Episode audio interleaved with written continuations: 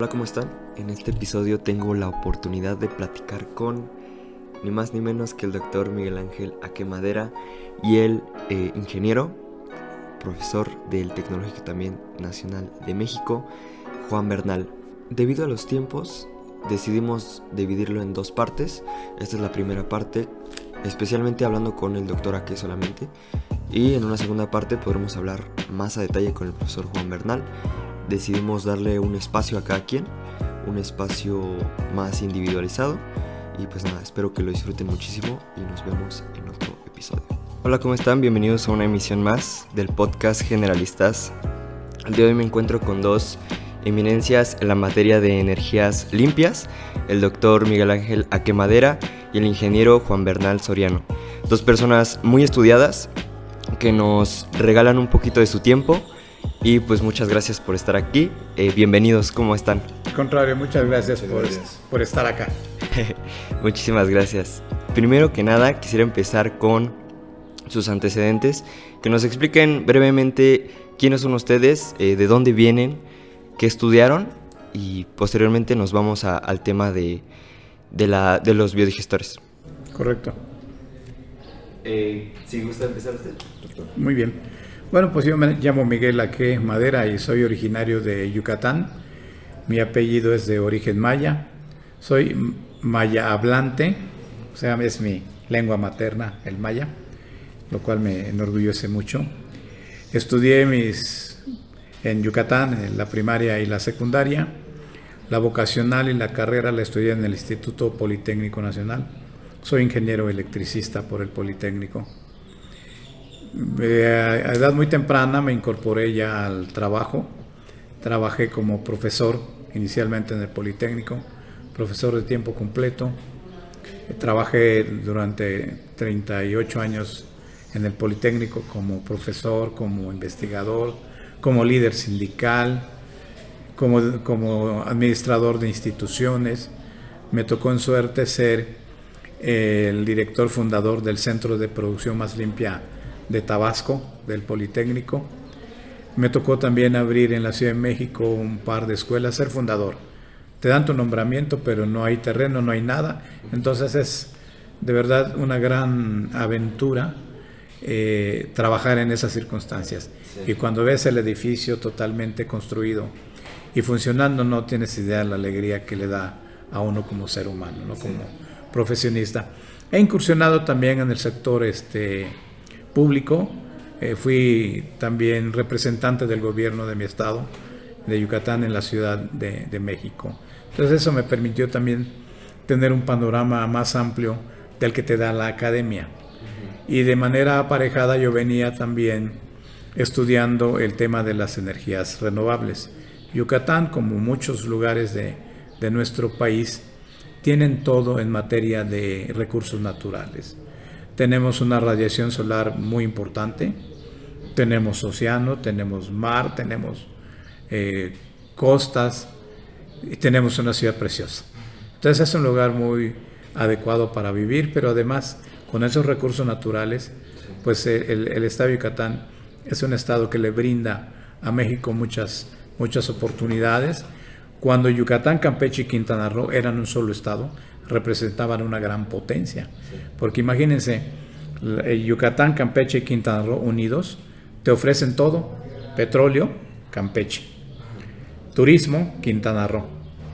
Y todo es el, el sector de servicios comerciales, pero además su gran zona arqueológica, sus antecedentes históricos, Chichén, Uxmal, toda esa zona llena de riquezas arqueológicas pues eh, tienen todo. Esa, esa, zona tenía todo.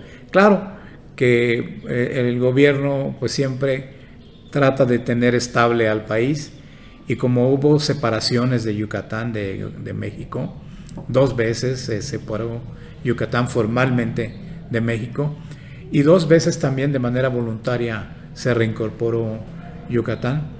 Pero para que eso no siguiera ocurriendo, en la época de Benito Juárez, en 1862, la península de Yucatán sufre el primer cercenamiento y le quitan Campeche. Entonces se va, la parte de Campeche se separa de Yucatán, Posteriormente, en la época de Díaz, en 1902, separan el territorio de Quintana Roo para crear lo que es ahora el estado de Quintana Roo. Y ahora Yucatán es un solo estado. Su capital es Mérida, pero de esa manera pues los mantuvieron quietos para evitar que hubieran más situaciones de carácter social y político. ¿no? Aún se conserva el nombre y dice Península de Yucatán, que abarca los tres estados, pero formalmente hablando ya están separados. Bueno, pues ese es el antecedente que me tocó vivir y desde entonces me, interesaron me interesó el tema de las energías renovables. Una de mis primeras incursiones en este tema ocurrió ahí por 1984 y con el apoyo del gobierno de Yucatán y con el apoyo de la UPIXA, del Instituto Politécnico Nacional, pusimos una, una granja que funcionaba con energía eólica y energía solar simultáneamente. Era una, una, una planta híbrida. ¿no? Hablar en 84 de esto te tiraban como loco, ¿no? Porque decían, oye, pero ¿por qué te interesan estas cosas cuando México está nadando en petróleo, ¿no? Y sí era cierto, ¿no? Y, y cierto, incluso ahorita todavía hay muchos este, residuos de, yacimientos que no han sido explotados, pero que están en aguas profundas, ya no es tan fácil explotarlos, pero siempre México ha sido una gran potencia en, hidrocarburos, ¿no? Bueno, pues eh, como podrás entender, en ese tiempo, cuando hablabas de energías renovables, decían, pues está deschavetado, ¿no? Y yo me titulé con ese tema, justamente con energías no convencionales. Y cuando le presenté mi tesis al, maestro que me iba a examinar, que era el jefe además de los tres eh, maestros, los sinodales, me dijo, no, no, a mí no me vas a tomar el pelo.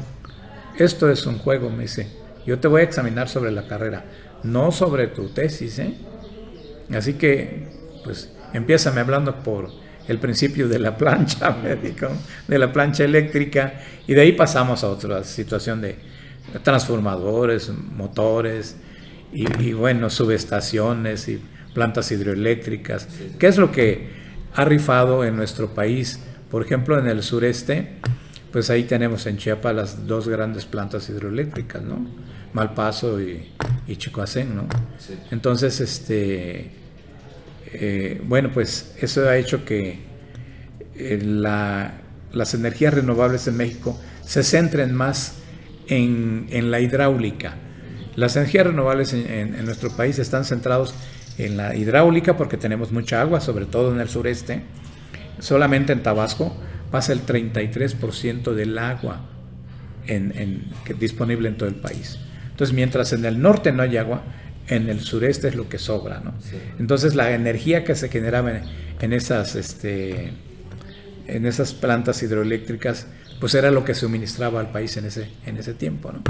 Bueno, entonces de energía renovable, pues si alguien hablaba de eso, ni siquiera mencionaban a estas eh, plantas que te estoy diciendo porque pues lo veían como una cosa tan natural que no sabían si eran energías limpias o no. Y si lo es, ¿no? Por supuesto, ¿no?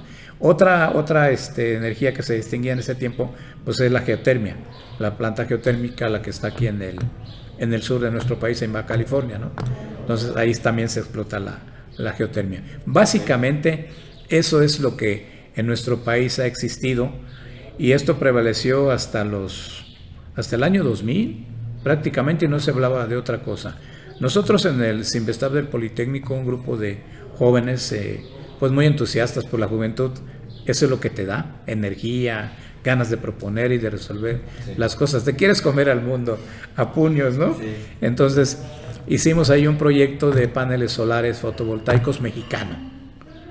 Pero un buen día llegaron y nos dijeron se les acabó el proyecto, nos levantaron todo y se canceló. Se acabó el proyecto de paneles solares mexicanos. Pero como uno trae ya metido ese tema, pues no, no, cejamos en nuestro intento de seguir trabajando en esto. Es cuando empezamos también a escudriñar qué se puede hacer con las biomasas, de la que también es muy rico nuestro país. Los bioenergéticos de nuestro país es otro filón de oro que tiene México, además de los recursos naturales tan abundantes que ya hablamos, ¿no? Tenemos un gran filón de oro en el tema de las biomasas en el tema de los bioenergéticos. Entonces, eh, ya sabíamos desde el año, años muy anteriores, que el maíz, por ejemplo, es un buen generador de energía eléctrica, es un buen generador de energía, ¿no? Eh, la, cebada también lo es, eh, la jatrofa también es, buena, y así fuimos conociendo diversas biomasas con las que fuimos eh, viendo qué ventajas tenía cada una de ellas, qué debilidades también tenían otras, ¿no? Hasta que llegamos, no de manera fortuita, sino que ya íbamos encaminados buscando a ver con qué biomasa se puede trabajar. Me encontré con un grupo de amigos que estaban pensando en el nopal, unos como alimento, porque decían, no, es que hay que incentivar el, consumo del nopal, vamos a meterlo en las tortillas, en los alimentos, en, el pan, hacer harina de, este, de nopal y, y, hacer pan, ¿no? Y bueno, hasta que también pensamos, digo, bueno, ¿por qué no podemos hacer otra cosa? ¿no? ¿Qué pasa con la biomasa?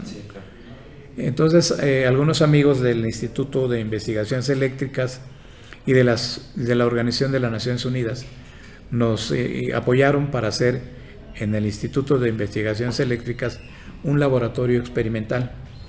En ese laboratorio encontramos que técnicamente era factible hacer energía con esta biomasa de, de nopal.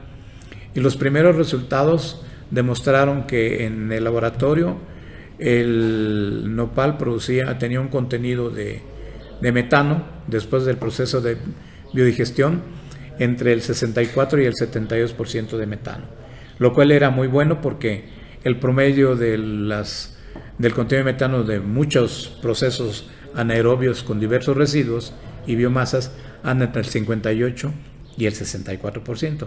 Este de entrada salía del 64 al 72% y el rendimiento en laboratorio era de 40 eh, metros cúbicos por cada tonelada de nopal. Entonces el dictamen de, las Naciones Unidas fue de que sí, técnicamente era posible hacer energía con nopal, pero había que ver si era rentable. Y, y para ver si era rentable, pues teníamos que comparar a las otras biomasas. ¿Contra qué? Bueno, pues vamos contra el, maíz, porque el maíz ya es muy conocido que en Estados Unidos y en Brasil hacen etanol con, el maíz. Pero la gran desventaja que tiene el maíz respecto al nopal es muy sencilla. Los mejores productores de, maíz en México que están en, en, Sinaloa te producen cuando muy bien les va 25 toneladas de maíz por hectárea. Los eh, nopaleros en México que se dedican a la producción de nopal para explotarlo como nopal verdura, levantan cosechas de 100 toneladas por hectárea por año. Bueno, pues nosotros nos orientamos para establecer un banco de germoplasma, para ir mejorando la especie, las especies de nopal que hay en nuestro país, que son como 400 especies, aunque 104 son las que están documentadas y registradas oficialmente. Hicimos todo eh, el proceso biotecnológico, la parte agrícola, y llegamos a obtener cosechas de al menos 600 toneladas por hectárea por año. Entonces, si 100 hectáreas, que es lo que tradicionalmente levantan cosechas en México, contra 25 del maíz, desde ahí hay una gran ventaja. Pero cuando pasamos a levantar cosechas de 600 toneladas por hectárea por año, dices nada que hacer el maíz, además de que está impedido en México por ley hacer energía con, maíz porque es un alimento, es parte de la canasta básica del mexicano. Entonces no puedes hacer aquí en México energía. ¿Eso reduciría el, el consumo? O sea, la oferta que hay de maíz, por eso es que no se puede. Se ha descuidado mucho el campo. Y antes, hasta los 60, México era autosuficiente en maíz, en frijol, en, azúcar, en muchas cosas. Pero en este momento, ahorita en el 2022, México tiene que importar granos. Y es como que incongruente que siendo un, país en donde los primeros pobladores de, nuestra, de nuestro país pues se dedicaban al cultivo del maíz, del frijol. Eso lo perdimos, se nos fue Y ahora el campo está, está descuidado, no produce suficiente maíz, ni siquiera para nuestro consumo interno. Tenemos que traer de Estados Unidos maíz y maíz malo y caro. Entonces, bueno, esa parte también hay que atacarla en su momento. Volver a retomar la siembra, el cultivo, las cosechas, con mejores técnicas de, siembra y de cultivo para mejorar la producción de estos, de estos granos como es el, maíz y el frijol. ¿no? Bueno, entonces, cuando vimos esa gran diferencia en que entrevía entre el maíz y el nopal, dijimos, a ver, vamos a compararlo con otro, la cebada. La cebada tiene un potencial energético muy similar al maíz, al maíz y cercano también al nopal. Pero ¿qué pasa con la cebada? Pues está controlada por la industria cervecera. Entonces, a donde llega si quieres comprar este, la producción de cebada, ya está vendido por años, porque ya está controlado por la industria cervecera, ¿no? Luego entonces, bueno, pues por allá no era tampoco, ¿no? Y fuimos conociendo más, más biomasas, pero la que nos dio resultado fue este del nopal, hasta que después de recorrer muchas puertas y tocar muchas dependencias con ACID, la Secretaría de Energía, la Secretaría de Agricultura, y al no obtener ningún apoyo, pues decidí buscar a alguien que invirtiera de su propio dinero, sector privado, y encontré a otra persona también que no está muy bien de sus cabales como yo, porque no había nada probado y él le iba a invertir en su dinero. Y generalmente el empresario no invierte si no tiene la seguridad de que está probado, ¿no? Sin embargo, él me dijo, ¿con, ¿con, cuánto podemos trabajar? Le dije que con 5 millones nos quedamos cortos. La verdad es que llegamos a más de, de 10 millones para hacer la primera plantita piloto, pero una vez que empezó a salir el biogás, ya no paró, hasta ahorita, no ha parado desde que empezó la primera flama de, de biogás, hasta ahorita sigue produciendo biogás. En esa planta donde empezamos ya hay dos biodigestores de 140 metros cúbicos de, capacidad de, carga y satisface todas las necesidades que esa empresa necesita. La empresa ahorró en sus gastos de operación un 40%. ¿Qué pasó con eso? Pues lo hace más competitivo. ¿A qué se dedica mi amigo y socio, Rogelio Sosa? Pues él se dedica al negocio de la masa y la tortilla. Y él tiene grandes eh, capacidades de producción en Citácuaro produce el 25% de la demanda de tortilla diaria ahí. Entonces, con, este novedoso proyecto, él ya no usa gas LP. Y además sus vehículos ya los mueve con el biocombustible vehicular que sale del nopal. ¿no? Entonces, pues después de, de 3, 4 años de pruebas y de todo esto, me dijo, le dimos el clavo. O sea, valió la pena la inversión, valió la pena arriesgar su, su propio peculio, ¿no? Y, afortunadamente para mí también, porque si no me hubiera colgado, ¿no? Y así concluyó, aunque no hemos terminado, porque cada día descubrimos más, bien dicen que el nopal es como los políticos. Mientras más los investigan, más propiedades les encuentran, ¿no? Pues el nopal así es, no para de encontrar uno más propiedades y más propiedades y más propiedades que hace más importante esta, esta planta. Hasta ahorita el nopal ha sido el más, la biomasa más con más potencial que han descubierto? Que no. Este, después de, este, de esta gran experiencia del nopal, llegaron unos eh, compañeros de, de Peribán de Ramos, también de Michoacán. Pues se corrió la voz, oye, ya en Zitácuaro ya hay una planta que está utilizando nopal. Y hacen un proceso anaerobio para generar energía. Y ellos fueron a vernos para decirnos que traían un problema pues bastante grave con los residuos del aguacate. En Michoacán hay muchas empresas que despulpan el, aguacate, lo envasan y lo exportan a Europa y a Estados Unidos y lo venden muy bien, ¿eh? hasta un dólar una onza de aguacate. Y lo compran muy bien en el mercado porque dicen, bueno, ¿para qué compro un aguacate completo si nomás quiero tantito, no? Ah, bueno, pues paga tus dólares y te llevas tu onza de aguacate, ¿no? Bueno, es, un gran negocio para los aguacateros. El problema es que tiran el residuo, que es la cáscara y, el hueso del aguacate. Entonces hay otra industria atrás de esto, que es la industria aceitera de aguacate. Ellos del hueso y de la cáscara extraen aceite de aguacate, que lo exportan también a Europa, lo exportan a Estados Unidos. En Europa, en venganza, el aceite de olivo que nos mandan, ¿no? Ellos les mandan aceite de, de aguacate. Bueno, pues todo ese proceso deja grandes y grandes toneladas de basura. Esos residuos se convierten en cientos y miles de toneladas de basura que al paso del tiempo, al estar expuestos a cielo abierto, pues se degradan, huelen mal, producen muchas cosas. Los lixiviados se van al manto freático y contaminaban. Entonces tenían ese problema los aceiteros. Dijeron, oiga, ya no sabemos qué hacer porque las autoridades a cada rato nos están exigiendo que, pues, que resolvamos ese problema. Pues decidimos nosotros hacer pruebas con su, con su basura y después de tres meses de pruebas les dijimos, señores, ustedes están sentados en un filón de oro, porque el, el aguacate tiene un alto contenido energético, porque tiene mucha grasa, muchos lípidos. Entonces el potencial energético del aguacate es, es enorme. Cuando nosotros sacamos el biogás en, primera, en una primera fase sin limpieza, sale un contenido de, de, metano en un 72 y hasta un 79% sin limpieza. O sea, es muy alto el contenido. ¿no? Claro, para que nosotros podamos, eh, hubiéramos podido hacer todas las este, pruebas con el, los residuos de aguacate, lo inoculamos con bacterias producto del biodigestor del nopal.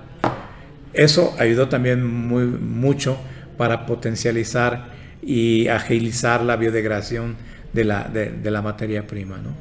Entonces encontramos otro, otra fuente y eso también nos abrió un panorama mayor. porque Dijimos, ah, si hay residuos de aguacate que producen esto, ¿qué otros residuos hay? Y es donde dice, pues, hay un mundo de residuos. ¿eh? ¿Y a cuáles me refiero? Solamente en la Ciudad de México se producen 12.500 toneladas por día de basura. Si las clasificamos y las seleccionamos, podemos disponer de al menos 6.000 toneladas orgánicas para hacer energía.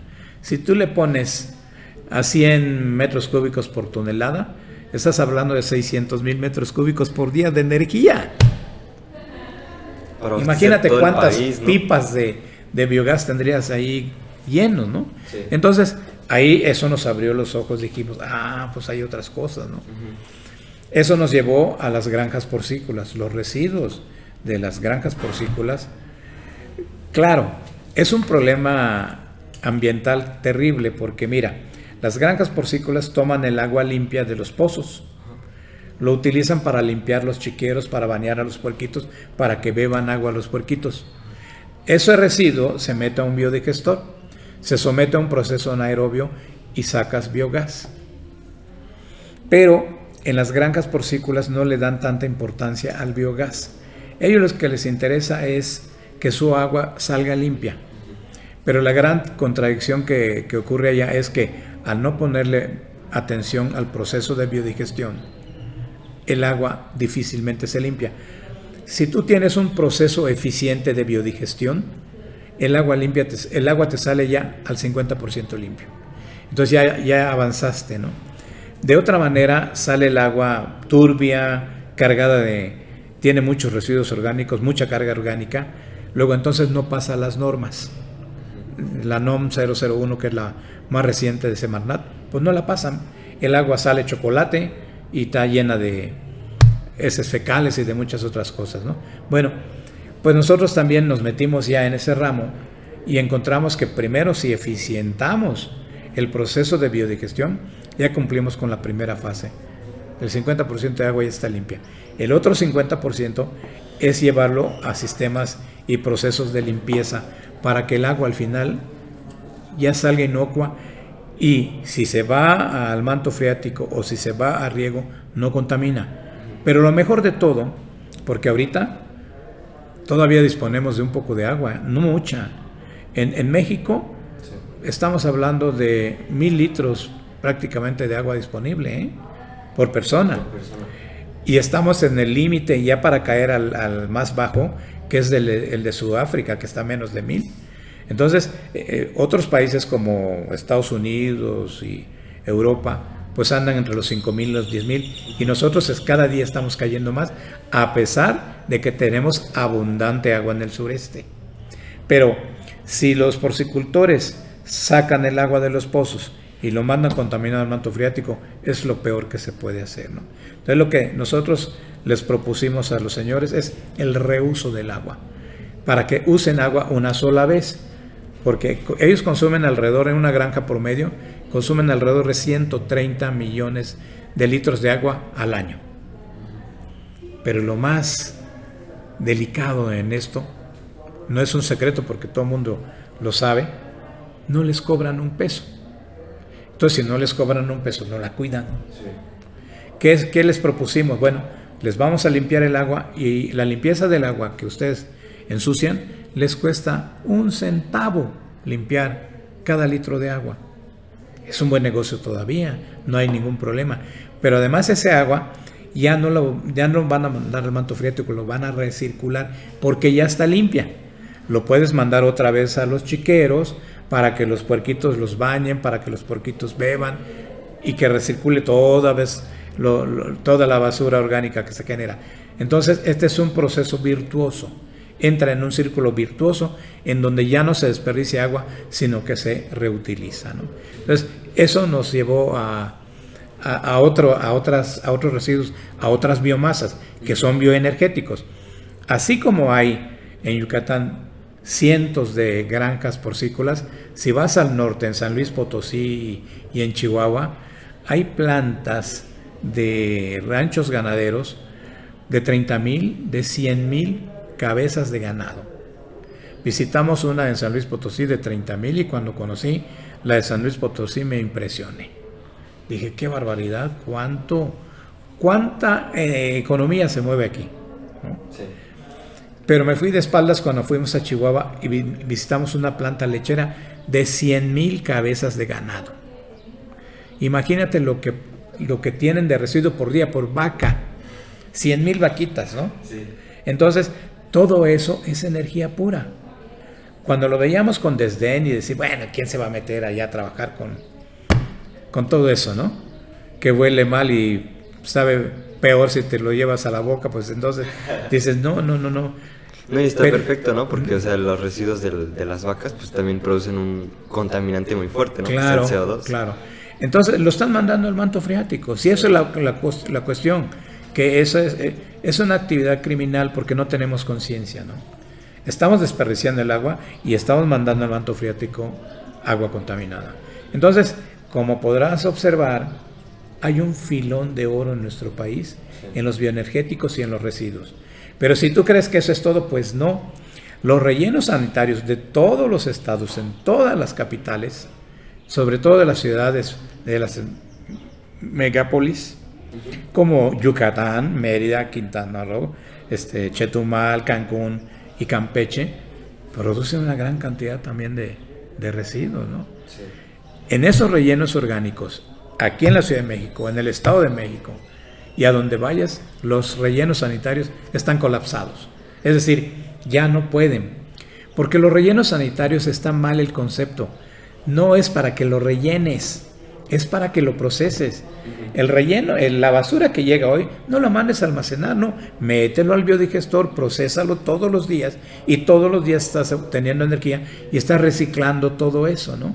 Entonces, hay un gran filón. A esto nos llevó eh, iniciar el trabajo con la biomasa del nopal, de la cual no nos arrepentimos, al contrario, ¿no? Y justamente en estos días, mañana, nos sentamos a platicar con la BMW que está en, en San Luis Potosí. Mañana tenemos cita con ellos, pero después de largos años de estar platicando con ellos, pues porque los alemanes son muy precisos, son muy exactos en todo lo que hablan. Entonces, durante esos tres años, y a nosotros nos ha servido mucho, hemos estado revisando paso a paso todos nuestros procesos. Y a ellos lo que les interesó es el nopal. Entonces, la planta BMW va a tener una plantación de nopal hermosa de 70 hectáreas. Van a producir energía para sustituir el gas LP que usan y el gas natural con el biogás que salga del nopal pero además aprovechando que traen una planta tratadora de aguas negras, con las aguas negras los vamos a mezclar y vamos a tener más energía. Y esa agua que se desechaba también la vamos a reusar Entonces ahí vamos a meter también ese círculo virtuoso que ya aprendimos a hacer. Luego entonces, cada día que pasa y cada actividad que encuentras te va enseñando más y más y más y dices, esto es inacabable. Es inacabable. Por eso yo siempre que hablo de esto de manera muy apasionada, siempre hago el exhorto a los jóvenes, sigan este camino, es un filón de oro inexplorado todavía en México. ¿eh? Entonces, de que hay fuentes y oportunidades de trabajo, las hay. Claro, hay que meterse, hay que entrarle y no tenerle miedo a nada. Y si cuando a nosotros nos dijeron, nos pueden limpiar el agua, no sabíamos nada de limpieza de agua. Y no te estoy hablando de hace muchos años, ¿eh? de noviembre del año pasado. Nos dijeron, el problema es la limpieza del agua. Hoy, 22, hoy este, a, a 2 de junio, te puedo decir, traemos la solución para que el agua que contamina Yucatán no contamine pero ni un miligramo o ni un mililitro de, agua este, el manto freático. ¿no? Entonces eso nos va llevando mucho. Y así ya te hice un resumen de cómo inició todo y en qué punto estamos. Está perfecto. Porque me interesa el tema de las patentes porque, bueno, ustedes son los primeros en comercializar, me imagino, en comercializar biogás. La última patente está en, proceso y creo que iban a, ustedes a, meterse a trabajar en esa ley para poder comercializar el biogás porque no existe. Mira, eh, las patentes ha sido, es, todo un tema. Es todo un tema. Eh, claro, nosotros eh, sufrimos en la primera patente por dos cuestiones. Ocurrió también que tuvimos hay una acción desleal de un trabajador, de un empleado, con el que llevábamos las bitácoras y todas las cuestiones del proceso, los planos y todo. Y un día nos la robó y se la vendió a Cruz Azul.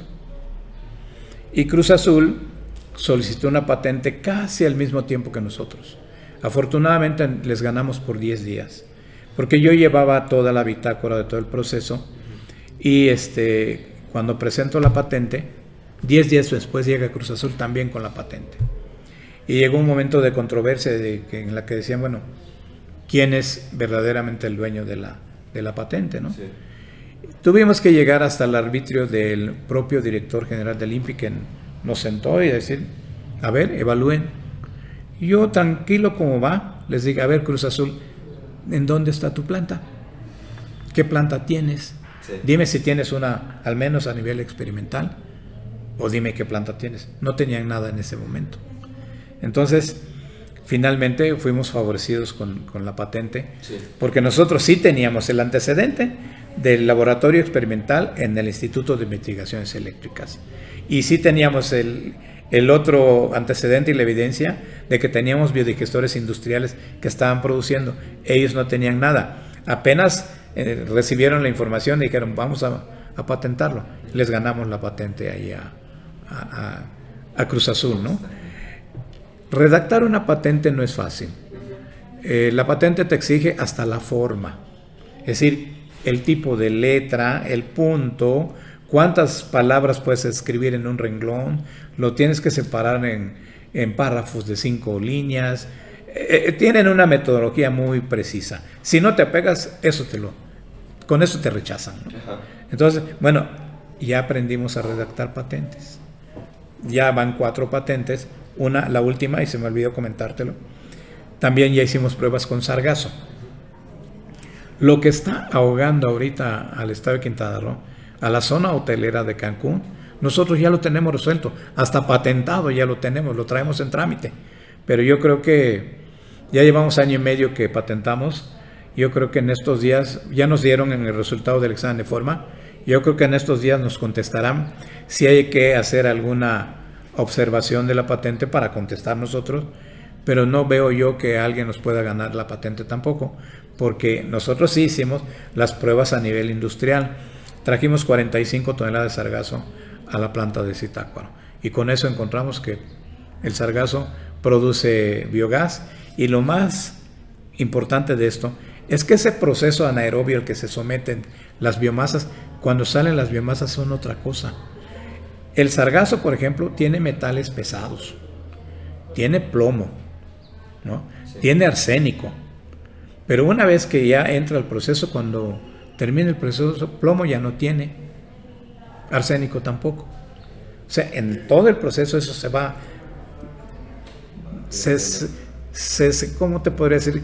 Es un bombardeo de átomos y células al interior que se desintegra totalmente, ¿no? Entonces, esto nos lleva a otro nicho de mercado que es Cancún, ¿eh? Ahí Cancún nos está esperando.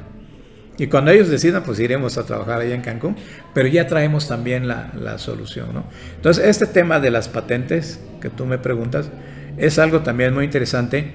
El INPI da cursos gratuitos, ¿eh? los sube en el portal, invita y los que quieran tomar cursos para cómo redactar patentes, qué requisitos tienes que cumplir para que hagas una patente.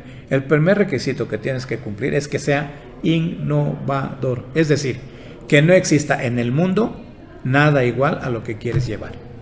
Entonces cuando nosotros llegamos, pues no había nada en el mundo en ese momento que demostrara que con nopal se puede hacer energía, ¿no?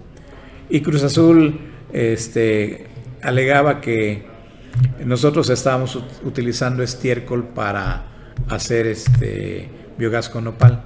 Sin embargo, yo les dije, pues yo me remito a mi solicitud. ¿Qué dice mi solicitud? ¿Dice mi solicitud que uso estiércol? No dice. Aquí decimos que el nopal por sí solo es capaz de generar energía. Y eso lo sostengo. Y me dijeron, no, pero si quiere lo puede corregir, no tengo nada que corregir. No necesitamos corrección alguna. Entonces, como no acepté, no caí en la trampa de, que si quiere modificarla, modifíquela. Porque ¿qué pasa? Que cuando te dicen eso, ah, bueno, me das la oportunidad y tú lo crees que es una oportunidad, y dices, lo voy a corregir. Cuando regresas ya, lo, ya está corregido, ya está modificada. Ok, ahora vas a la fila y te vas al momento, ingrésala de nuevo. Entonces, ¿qué pasa? Exacto. pero todas esas cosas las tienes que aprender pues con los golpes que te dan allá mismo. Entonces, bueno, pues es muy interesante también esta rama.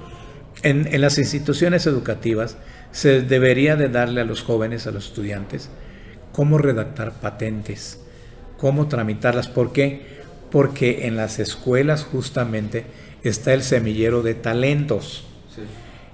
Ellos traen el talento innato, lo traen, pero diles que redacten una patente, pues, pues no saben. Pues hay que ayudarlos y decirles cómo, transmitirles toda esta experiencia que les digo que pasan con las patentes, ¿no? Yo ahorita podría abrir mi despacho de patentes y decir, pues vamos a hacer patentes, ¿no? Pero pues no es el objetivo. Nuestro objetivo ahorita es buscar dónde hay un problema y cómo resolverlo. Porque justamente al final de cuentas, el fin de la educación, el fin de la educación, hay un libro que yo siempre lo pongo como, como ejemplo. Y a, a un personaje también muy anterior de nuestra historia a Sócrates, filósofo griego. Sus dos expresiones más famosas. Solo sé que no sé nada. Y lo estaba diciendo un sabio. Solo sé que no sé nada. Es decir, nunca creas que ya sabes todo, porque siempre hay algo que tienes que aprender mañana o ahorita mismo que estamos charlando, tú estás aprendiendo algo nuevo, yo también estoy aprendiendo algo nuevo. Ya ves que te pregunté qué es esto, ¿no? ¿Qué es podcast? Pues, pues, es algo nuevo para mí, ¿no? No está en mi jerga diaria, ¿no? Pero entonces todos los días aprendemos. Y Sócrates lo decía, solo sé que no sé nada. Y otra expresión de Sócrates, conócete a ti mismo. Eso, que parece tan sencillo, es tan difícil que tú sepas quién eres. Y esa es una tarea que tú tienes que realizar, que tú tienes que decir, bueno, ¿quién soy? ¿Qué hago aquí en este planeta, no? Por algo estamos, traemos una misión, pero esa misión a lo mejor la tenemos tan escondida en nuestro interior que no lo sacamos, ¿no?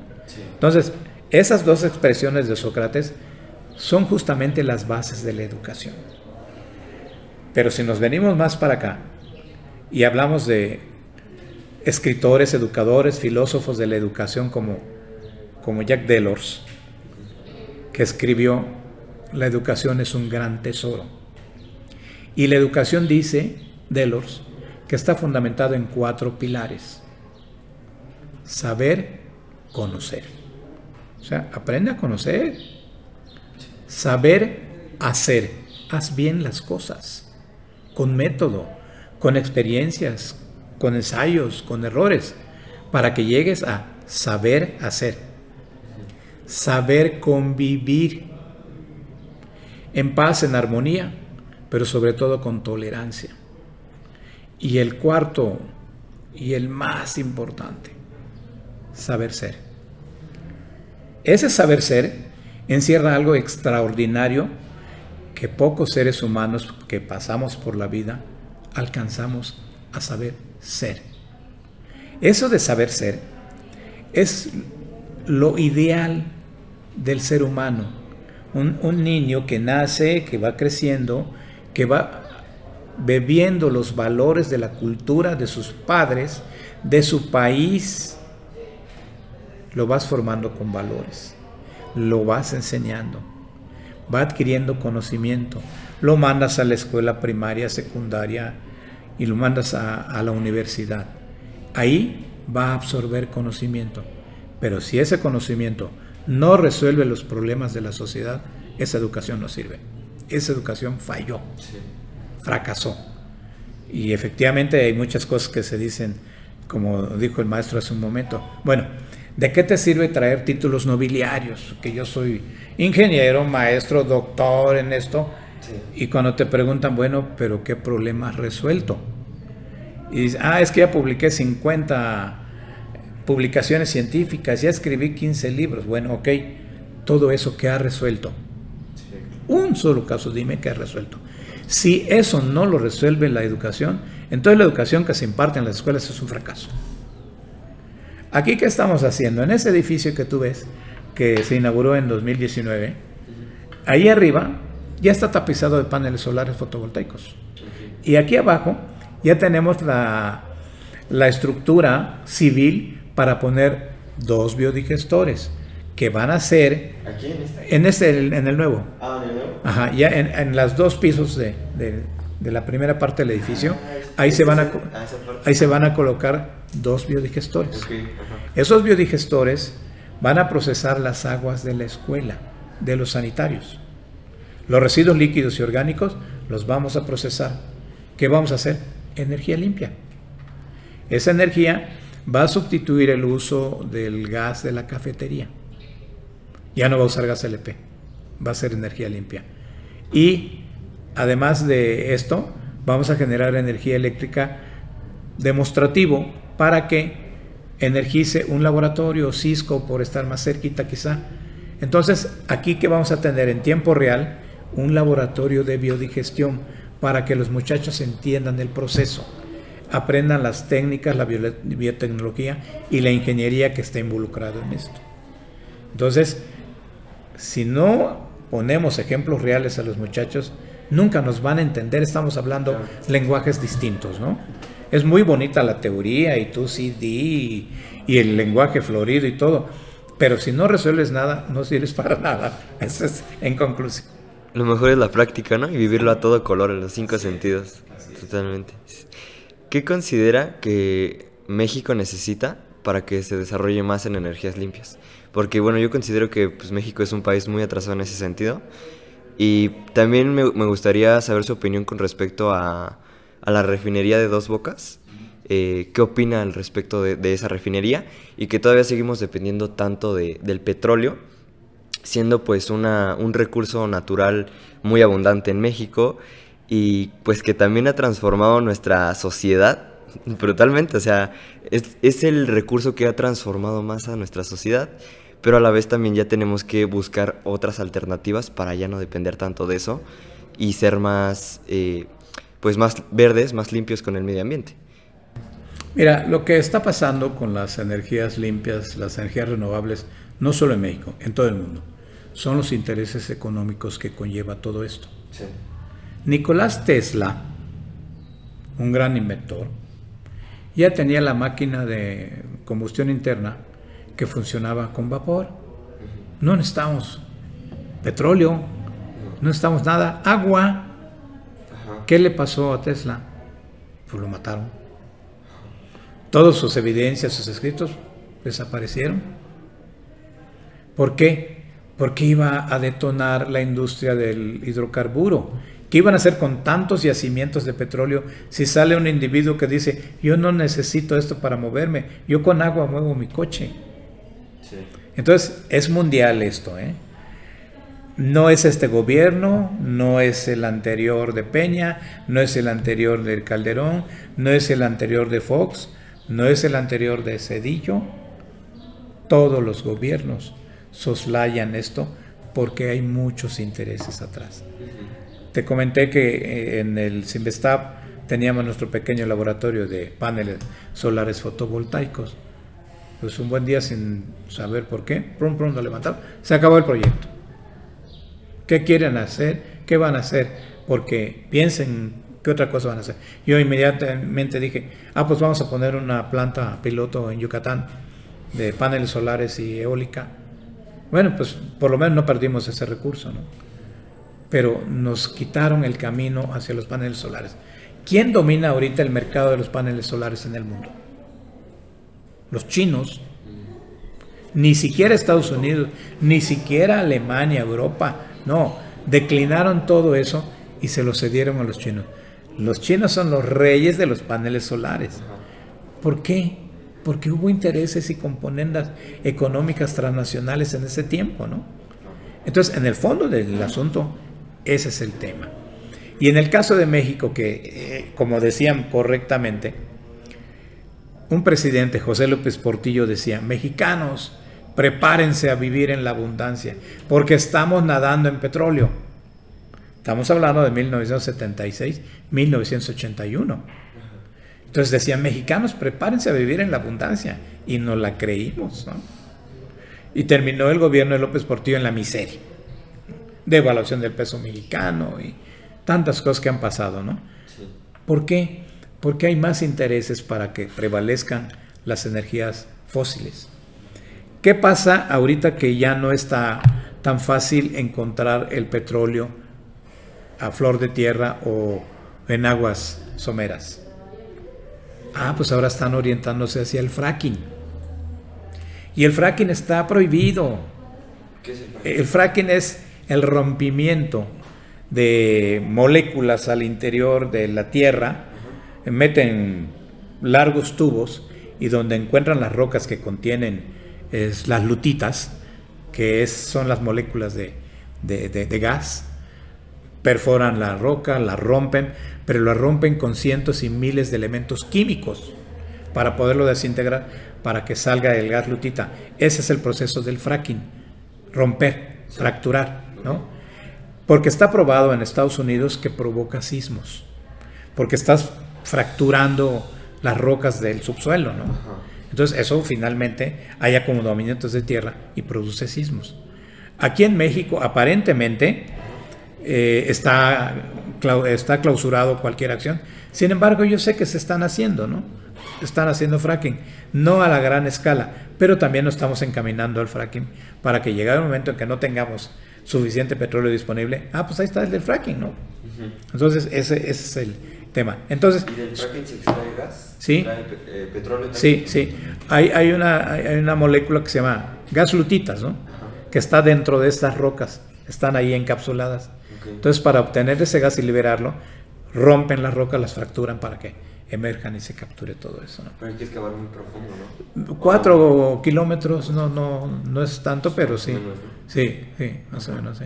En México hay experiencia del fracking, ¿no? En Veracruz hay experiencia de, del fracking.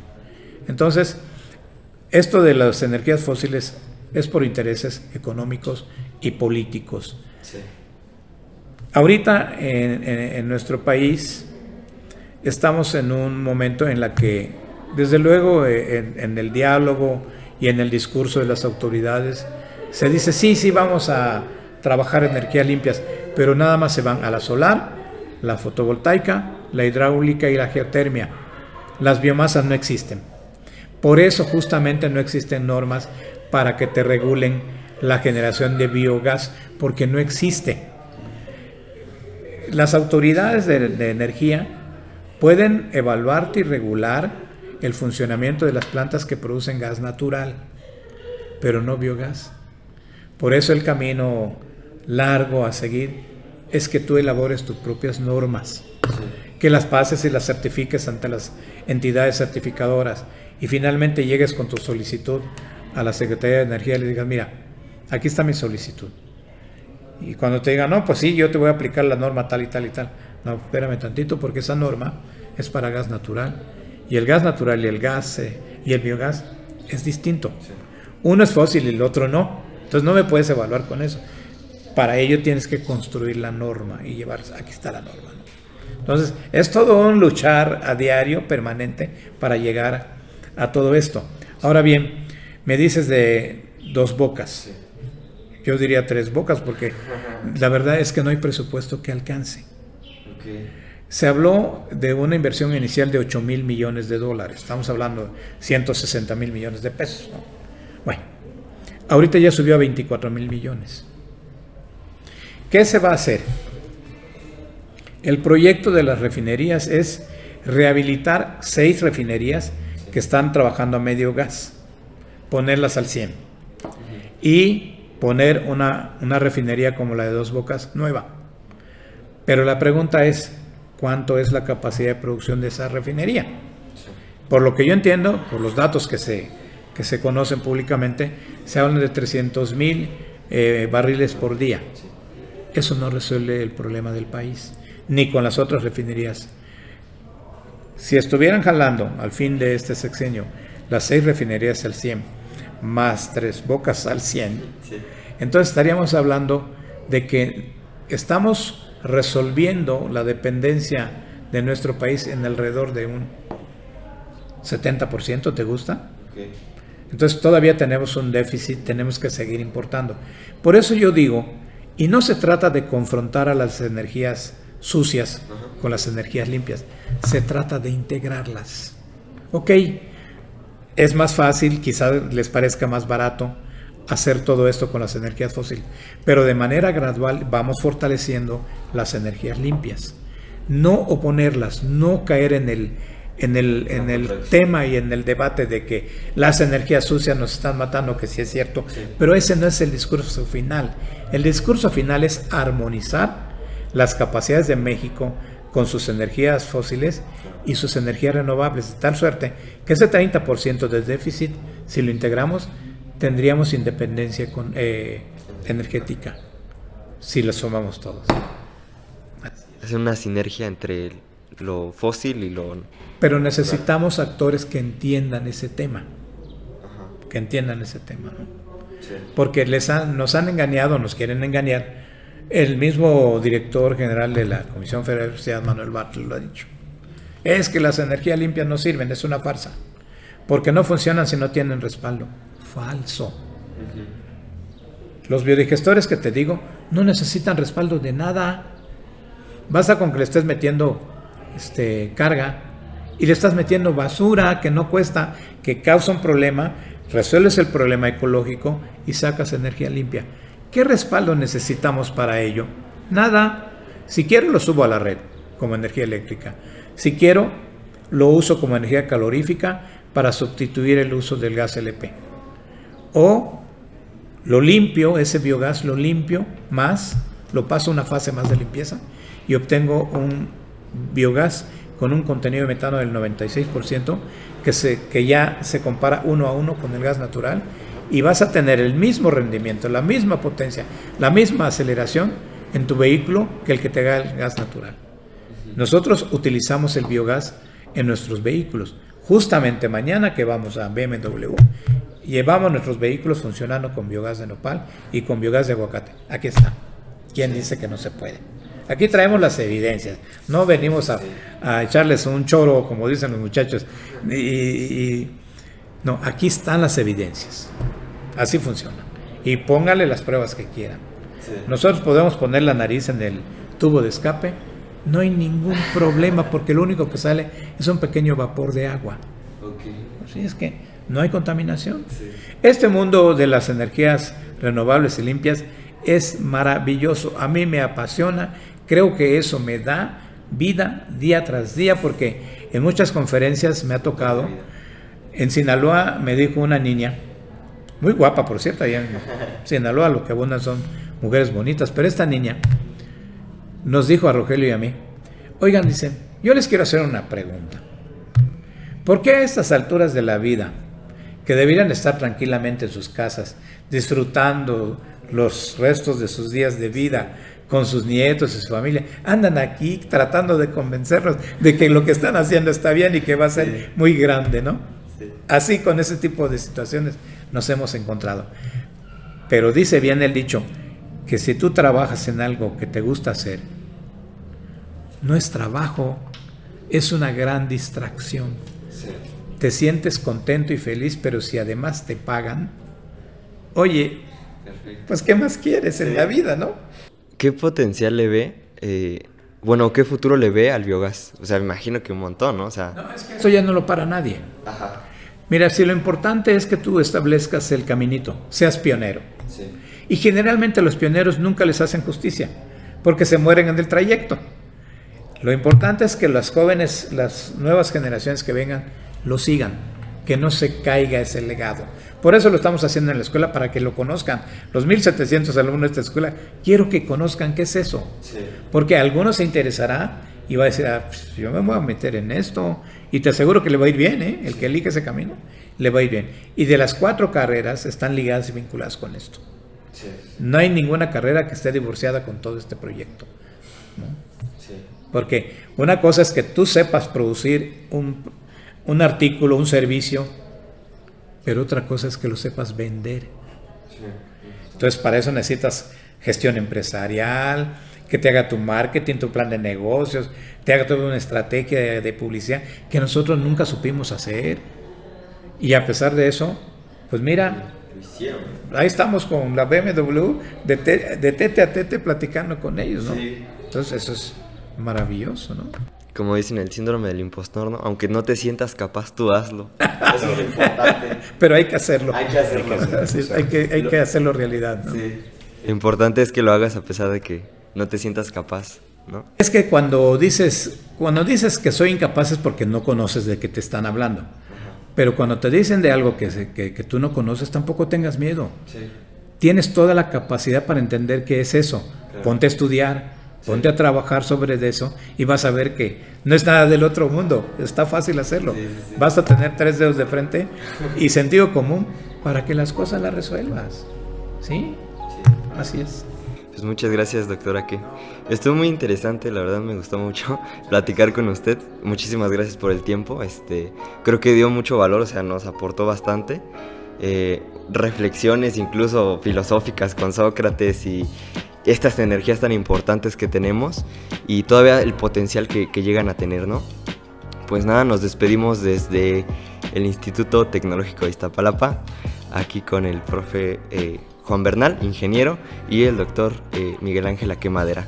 Muchísimas gracias y nos vemos en un próximo episodio. Hasta la próxima. Muchísimas gracias.